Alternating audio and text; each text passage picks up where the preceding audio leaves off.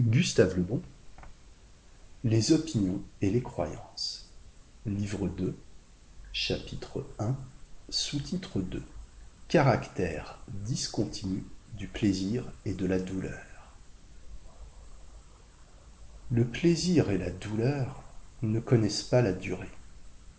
Leur nature est de s'user rapidement et par conséquent de n'exister qu'à la condition d'être intermittent.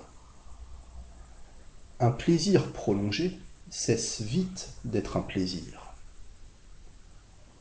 et une douleur continue s'atténue vite. Sa diminution peut même, par comparaison, devenir un plaisir. Le plaisir n'est donc plaisir qu'à condition d'être discontinu. Le seul plaisir un peu durable est le plaisir non réalisé ou désir.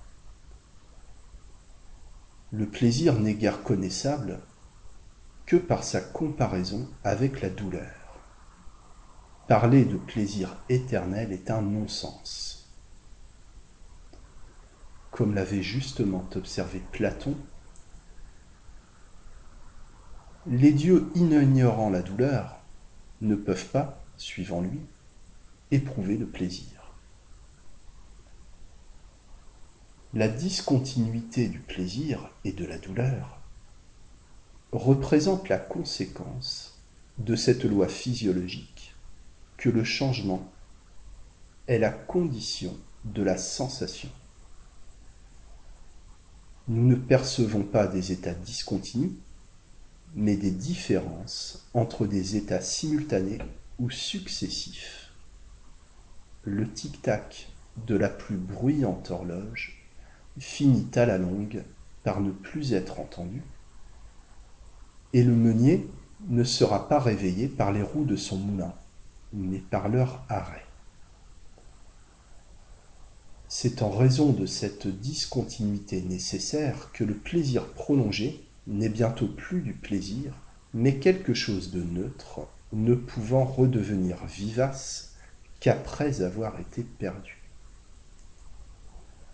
Le bonheur paradisiaque rêvé par les croyants serait bientôt sans attrait pour eux, à moins de passer alternativement du paradis à l'enfer.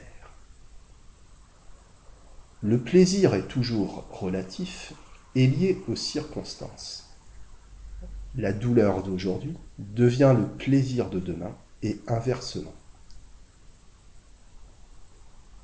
Douleur pour un homme ayant abondamment dîné d'être condamné à manger des croûtes de pain desséché.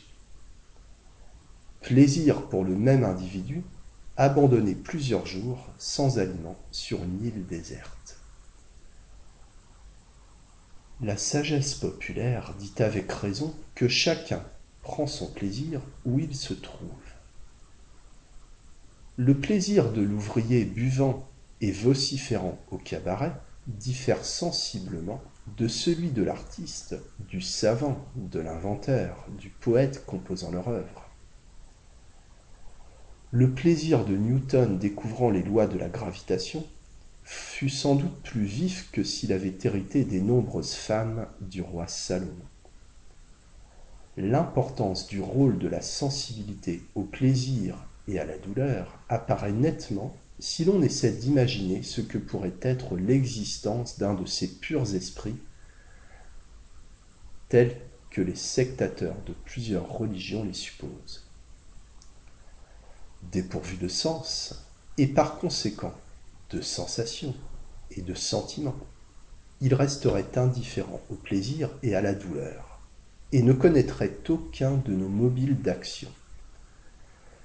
Les plus angoissantes souffrances d'individus jadis chéris par eux ne sauraient les émouvoir.